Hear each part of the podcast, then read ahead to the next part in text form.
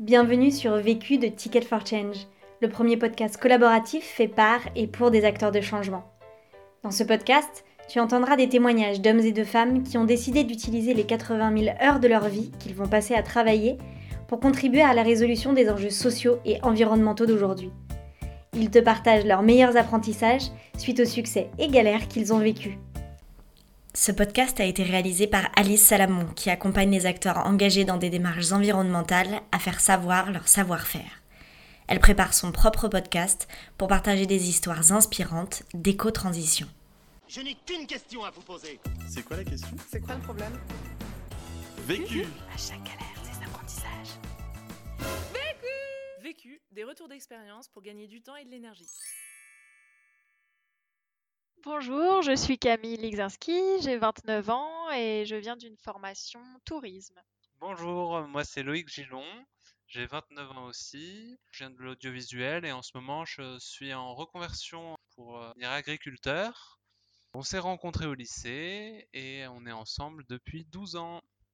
En 2017, on a ouvert un gîte euh, zéro déchet qui s'appelle Le Bocal en Charente-Maritime. C'était suite à une longue réflexion concernant nos déchets, à la suite d'une formation en ligne qui s'appelle Entrepreneur du changement, et grâce à une maison de vacances qu'on a eu l'opportunité euh, d'occuper. Et l'objectif de ce gîte zéro déchet, c'était de sensibiliser les touristes, les locaux à leur réduction euh, bah, des déchets à la source par le biais d'animation d'ateliers. Donc c'était des ateliers très pratiques que nous on avait eu l'occasion de faire euh, bah, chez nous à titre personnel. Par exemple, euh, le pain au levain, donc la fabrication du pain au levain, euh, la fabrication de sa propre lessive, la fabrication de son dentifrice ou de son déodorant. Voilà, donc c'était assez participatif et ça a amené aussi à des discussions sur l'écologie en général, voilà, sur d'autres thématiques qui étaient très importantes et agréables à aborder. Donc le bilan à peu près de ce gîte, parce que là on est en déménagement, c'est que sur trois saisons, on a pu euh, accueillir 138 nuitées au sein du gîte. Donc c'était entre 25 et 76 nuitées par saison euh, sur trois ans. Depuis août 2019, on a fermé euh, le gîte Le Bocal en Charente-Maritime euh, dans l'objectif de le réouvrir dans la Drôme, avec en plus une thématique incluant l'agriculture, avec Loïc qui se forme euh, et qui s'est formé dans les plantes aromatiques et médicinales, et une thématique qui lie aussi le bien-être, aussi la construction, la rénovation avec des matériaux écologiques, beaucoup de nouvelles choses dans lesquelles on s'est formé et qu'on aimerait euh, à nouveau partager, en plus bien sûr du zéro déchet euh, qu'on connaît bien maintenant. La question. Comment protéger son couple lorsqu'on entreprend à deux? Le vécu. Euh, en 2017, on habitait donc à Paris. On a testé plusieurs euh, choses au niveau du zéro déchet, notamment notre alimentation, nos cosmétiques, euh, notre cuisine. Et on a décidé d'ouvrir donc ce gîte zéro déchet, euh, le bocal, pour partager notre vécu en fait. Et on a commencé à le co-gérer tous les deux en 2017. Donc ça a été assez soudain, c'était pas vraiment prémédité le fait qu'on allait être tous les deux, ça s'est fait assez naturellement. Donc c'est vrai que c'est sur place, sur le moment, qu'on a dû à chaque fois s'adapter à des situations euh, auxquelles on n'était pas euh, préparé. Euh, On est donc passé en fait d'une situation de, de couple, de voilà vivre ensemble en couple, à une situation de vivre ensemble en couple et travailler ensemble. Du coup, il a fallu s'adapter, euh, bah, s'adapter en fait en permanence et puis trouver des, des méthodes de travail ensemble qui nous correspondent à tous les deux. Premier apprentissage. Prendre un temps pour se ressourcer avant de se lancer. Avant de lancer notre projet, on est parti faire du woofing euh, pendant deux mois au Portugal. On est surtout parti à la base pour euh, des vacances et pour voir un peu la vie à la ferme. Et en fait, euh, ça a été ultra important pour notre projet et pour nous harmoniser et harmoniser notre vision du projet. Le fait de partir comme ça faire du woofing, ça nous a permis déjà de faire abstraction de, de nos familles en fait, même de, de nos amis, de tout le monde en fait. Il n'y avait plus que nous deux et des inconnus dans une ferme. Et ça, c'est ultra important pour avoir du temps euh, pour réfléchir tous les deux. Et en plus de ça, le woofing, donc c'est le fait d'être dans une ferme en tant que bénévole et d'être euh, nourri et logé. quand on fait du woofing, on a quand même pas mal de temps on est euh, disponible pour réfléchir. Quand les moments où on travaille pas, c'est du temps on a presque que ça à faire finalement. Et, ça, pour concevoir notre projet tous les deux et se mettre d'accord, par exemple sur l'aménagement du lieu, le fait de, de- faire des chambres thématiques, c'était une idée de Camille. Moi, j'y avais pas du tout pensé. Et le fait juste de, de pouvoir être là-bas et de prendre un papier, un stylo, de se dire, bah vas-y, on va faire euh, des chambres sur le thème des matériaux. euh, ouais, alors euh, quels matériaux? Bah plutôt des matériaux écologiques, du carton, ouais, une chambre en carton, pourquoi pas. Et on a rigolé, en fait, on, on l'a fait, quoi. Le fait, en plus d'être ailleurs que dans notre vie parisienne, ça permet vraiment d'avoir un autre regard euh, aussi sur ce qu'on a envie de faire. Quand on avait une vie parisienne, finalement, on avait euh, peu de temps pour réfléchir, on était tout le temps actif. On est tout le temps actif aussi en woofing en fait, mais juste on est actif pour nous. Et même les, le jardin, ça a été pareil. Il a fallu qu'on se renseigne. On- n'avait jamais fait de jardin tous les deux. Et Camille, elle a épluché des livres euh, en portugais pour voir des techniques liées à la permaculture, le travail des buts, etc. Elle voulait faire un jardin en mandala. Moi, euh, je comprenais pas trop le concept de faire un jardin en rond. Et finalement, euh, bah, elle m'a totalement convaincu. On est parti là-dessus. euh, donc, voilà. Et, euh, et ça, vraiment, une fois qu'on est revenu, on savait ce qu'on voulait, on était motivé, on avait confiance en notre projet et en nous. Et on s'est lancé comme ça. Deuxième apprentissage. Se faire grandir mutuellement. La première année où on a fait le gîte, on avait envie d'être interchangeable. On avait envie de pouvoir euh, tout faire chacun. Si jamais l'un est absent, l'autre peut prendre la place. euh, Et ça permettait aussi de pouvoir connaître tous les aspects euh, qui permettent de gérer le gîte. Ça a assez bien marché. Et en fait, la deuxième année, Camille, elle a trouvé un travail. Du coup, on est passé sur un autre mode de fonctionnement. En fait, on s'est réparti les tâches pas forcément en fonction de ce qu'on aimait faire, parce que parce qu'en fait, on faisait surtout en fonction du planning. Et, euh, et ça a permis de mettre en valeur des points forts. Camille, elle est super forte en relation client. Elle gère ça vraiment de manière très euh, professionnelle et euh, sympathique. Alors que moi, c'est pas du tout ce que je sais faire. Je suis très spontané. c'est différent, on va dire. Et, et à l'inverse, pour ce qui est des ateliers, on s'est rendu compte que moi, je suis très pédagogue enfin en tout cas il semblerait que je sois assez pédagogue on va dire plutôt.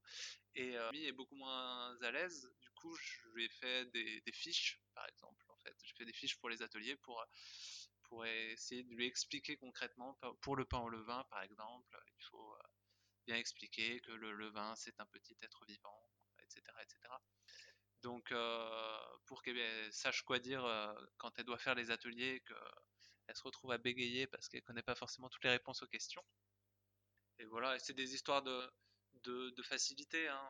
Chacun a un peu son domaine de compétences. Et donc on s'est ent entraidés euh, pour pouvoir progresser tous les deux. Elle, m'a donné des, petits trucs hein, pour parler aux clients aussi. Euh. Et voilà, et ça nous a permis de faire une deuxième et une troisième année qui, qui était euh, vraiment très enrichissante pour nous. et puis on s'est amélioré vraiment dans des domaines justement, au lieu de choisir le domaine de facilité, là, le fait que ça soit imposé, en fait, on s'améliore ailleurs et c'est c'est super intéressant. Ça fait du bien de recevoir des compliments à titre personnel, mais ça fait aussi beaucoup de bien au couple. Il faut pas se gêner surtout de dire les choses euh, du style bah Camille, waouh, c'est vraiment impressionnant la manière dont tu parles aux gens. euh, comment tu fais en fait Parce que juste moi, je suis incapable de faire ça. Et, juste ça, déjà, ça fait bien à Camille. Ça me fait du bien aussi quand elle va m'expliquer comment elle fait. Donc c'est bénéfique pour les deux personnes, c'est bénéfique pour le couple. Troisième apprentissage. Définir les moments opportuns pour discuter du projet.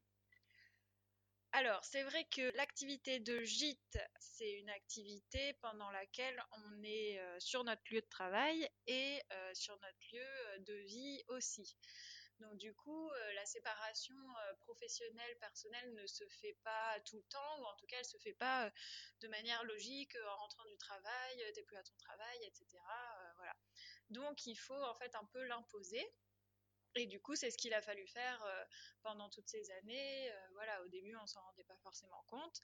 Et au final, il a fallu dire à des moments stop, euh, on parle pas de ça, ou stop, euh, on parle de ça demain, ou etc. Et puis même euh, au niveau physique, quand tu es chez toi, tu es quand même un peu aussi sur ton lieu de travail parce que c'est le gîte et c'est juste à côté de chez toi, etc. Il faut aussi se dire, bon, bah, viens, on part, on, on prend la voiture, on va quelque part, on prend nos vélos, ou quoi que ce soit, et on, se sort de, l'espace de, travail, fait, pour aller en week-end, comme on ferait euh, un peu normalement euh, quand on travaille à l'extérieur, mais là, en plus, euh, voilà, c'est d'autant plus important que même si tu te dis, tu es en week-end et tu es chez toi, tu es quand même en week-end et tu as le gîte à côté, du coup, tu penses à des choses, ou voilà, même le jardin, bah, tu le fais aussi pour le gîte, pour les clients. Donc voilà, c'est bien des fois de plus rien voir par rapport, par rapport à ça. Quoi. Donc un exemple pour en fait discuter du, projet au moment opportun et qu'on soit raccord euh, pour que la discussion soit efficace. Ça paraît simple et évident, mais c'est pas forcément facile de dire euh, quand l'autre, le conjoint, voilà, veut parler du, du, projet à un certain moment et qu'on n'est pas disponible, faut ben, tout simplement, nous, on se disait non.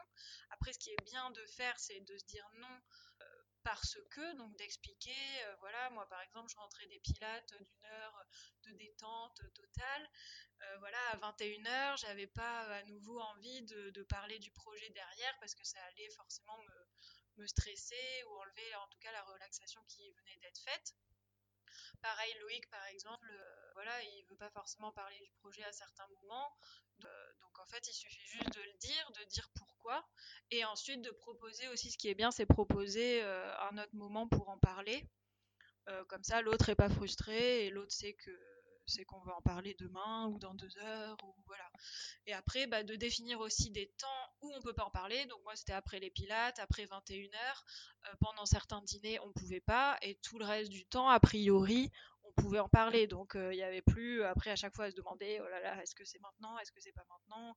Voilà, au fil du temps, on savait quand même euh, quand est-ce qu'on pouvait en parler. Quoi. Donc c'était un peu plus fluide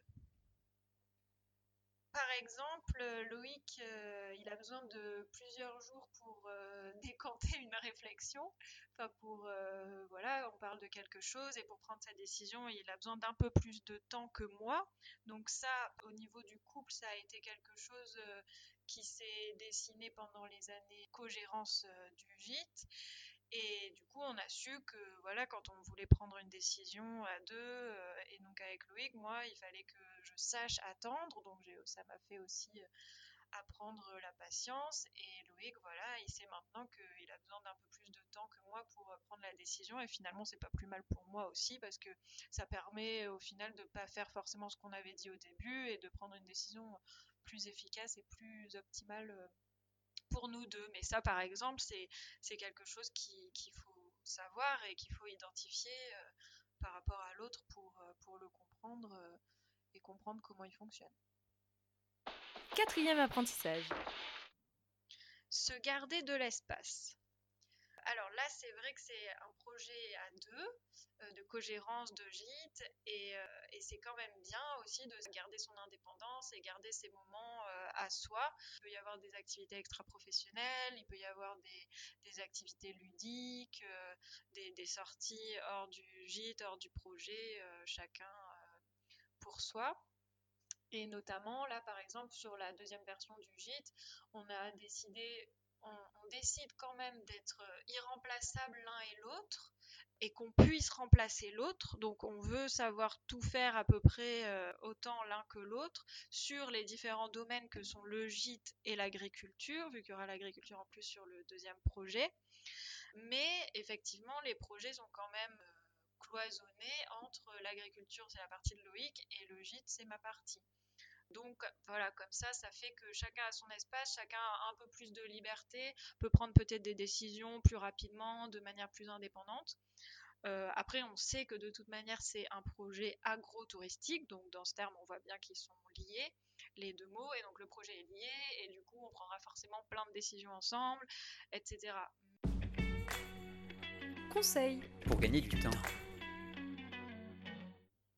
Communiquer, communiquer et communiquer vraiment de manière efficace euh, pour nous, c'est-à-dire au moment opportun, donc au moment où les deux personnes sont à l'écoute et ont du temps pour euh, prendre euh, une décision et pour, pour écouter justement ce qui va être dit. Conseil pour gagner de l'énergie. Se laisser du temps libre et même prendre le temps pour soi, le couple. Et ça, c'est pour ne pas être frustré pendant le travail et avoir toute sa tête. L'autre question comment communiquer à sa communauté en la gardant active dans un moment comme le nôtre en tout cas, euh, pendant lequel on est en déménagement. Donc on est sur deux sites physiques en même temps et en même temps on est sur aucun des deux parce qu'on est en déménagement, donc on n'est même plus en Charente-Maritime mais on n'est pas dans notre nouvelle, nouveau gîte euh, dans la Drôme comme on aimerait. Donc euh, sur quoi on communique, quelle adresse on laisse, quel lieu sur nos réseaux sociaux, etc. Vu, vécu, vaincu. Pour plus de vécu, clique vécu.org. Je voulais te dire, euh, tu sais, on, on a tous nos petits problèmes.